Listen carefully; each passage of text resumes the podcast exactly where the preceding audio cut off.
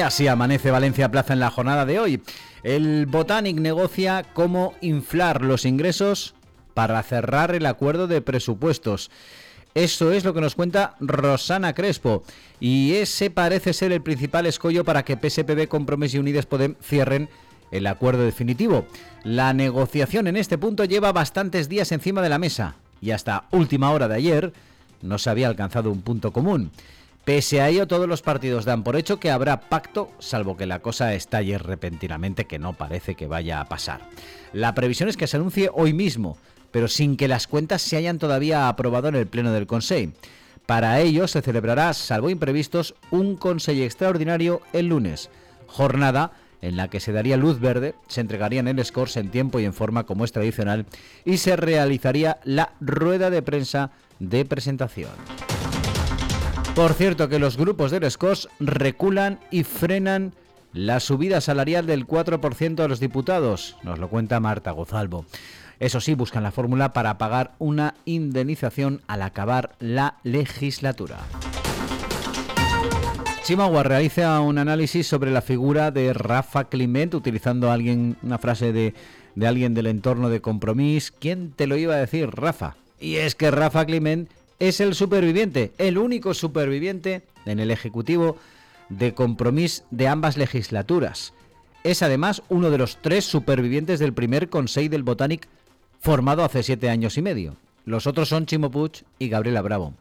¿Quién se lo iba a decir a Rafa? Se preguntaba, insisto, retóricamente algún dirigente del Consejo, no solo de compromiso, no sin cierta ironía. Ya tuvo enormes problemas, tuvo enormes problemas en su primer año las luchas eh, por el poder con Mako Mira, etcétera. Pero lo cierto es que ya hace mucho tiempo que no es el eje de ninguna polémica Rafa Climent, que las ayudas se están sustanciando y que ha conformado un equipo, una mezcolanza que funciona y el mestizaje también. Eso hoy en Valencia Plaza, donde también se refleja a través de Pablo Plaza que Valencia ha sido elegida capital verde europea 2024 con la imagen de la alegría de los presentes en el Ágora del Diseño, en la plaza del Ayuntamiento, saltando de alegría, una capital verde volcada en el Mediterráneo y en entornos como la Huerta. Tenemos un VP confidencial, Galeana vuelve a acercarse a la derecha en sus últimas fallas, porque son las últimas, ya no se va a presentar a concejal.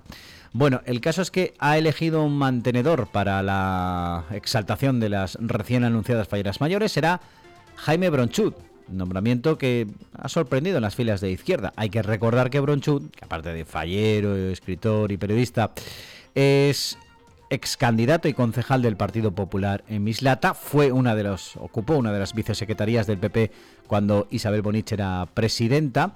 Y no es la primera vez que ocurre, de hecho sorprendió a todos Galeana eligiendo como responsable del área de festejos en Junta Central Fallera y como vicepresidenta a Cristina Estevez, amiga del edil y próxima, muy próxima al PP, pues fue también vicepresidenta con el último presidente popular de Junta Central Fallera, como era Paco Lledo.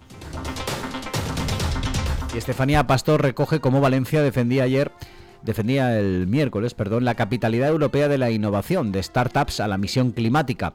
Este viernes se desvelan los finalistas, quienes defendieron el proyecto fueron Jordi Peris, coordinador general de estrategias urbanas, y Gemma Roch, coordinadora de proyectos europeos en las naves, acompañados de Fermín Cerezo y de Paloma Más, que es Events and Culture Manager de Black and Play.